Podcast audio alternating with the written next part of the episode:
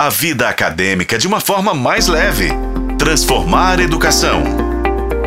Olá, eu sou o professor Daniel Machado e esse é meu quadro sobre educação aqui na FM O Tempo.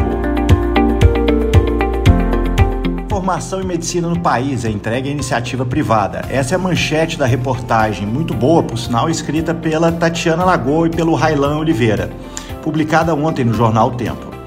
No texto, e vale a pena fazer a leitura, é um, uma situação que é muito evidente é a reserva de mercado que existe sobre a formação médica e as especializações que é controlado por um grupo de interesse e, obviamente, a gente precisa mudar isso. Em parte do texto, a, a reportagem insinua a possibilidade de que depois que um aluno terminar de a graduação no serviço no, no, ensino público, por exemplo, na UFMG, ele teria que recompensar o país, compensar isso de alguma forma, trabalhando no SUS. Essa já é uma realidade na Argentina, na Colômbia, na Espanha. Os estudantes de medicina são obrigados a realizar um ano de residência médica obrigatória nesse país. E temos também, obviamente, o caso de Cuba, onde os estudantes de medicina são obrigados a trabalhar no sistema público ou podem atuar em outros países como parte de colaboração de programas internacionais do governo cubano. Eu fiz questão de trazer a opinião de um estudante de que vai fazer agora medicina sobre o assunto. Será que ele toparia, depois de terminar a graduação no UFMG em Medicina, fazer um ano de serviço público trabalhando no SUS? Claro, remunerado, né, gente?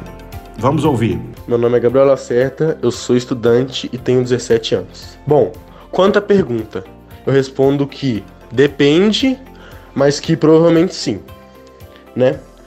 É, de forma que dependa de principalmente dois pontos. O primeiro seria é, essa remuneração, que quando eu digo, eu digo que não precisa ser é, nem maior nem igual quando comparada ao setor privado, mas que seja pelo menos próxima é, ao ponto de não afetar a minha qualidade de vida. E o segundo ponto seria o transporte, né? Onde se fosse, por exemplo, em outra cidade, ou que eu demorasse intervalos de tempo muito longo até o trabalho de casa a casa, é, eu digo que no meu caso, pelo menos, eu dificilmente aceitaria a proposta. Mas de resto, aceitaria sim, principalmente visando a melhora da sociedade, né? Mais profissionais nessa área. E eu digo também, cara, que uma forma interessante de incentivar os formados a, a irem para essa área é oferecerem benefícios, né? Assim como eles oferecem benefício a quem doa sangue, como meia entrada, acessar algumas filas, por exemplo, de bancos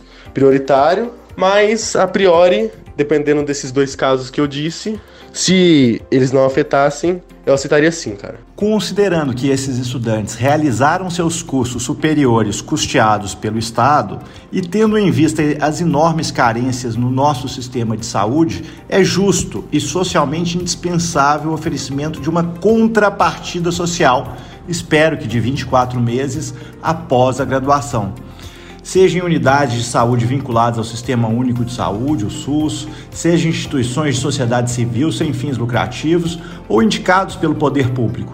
Essa é uma contrapartida importante para o nosso país. Eu sou o professor Daniel Machado e esse foi o podcast Transformar Educação. Acompanhe pelos tocadores de podcast e na FM O Tempo.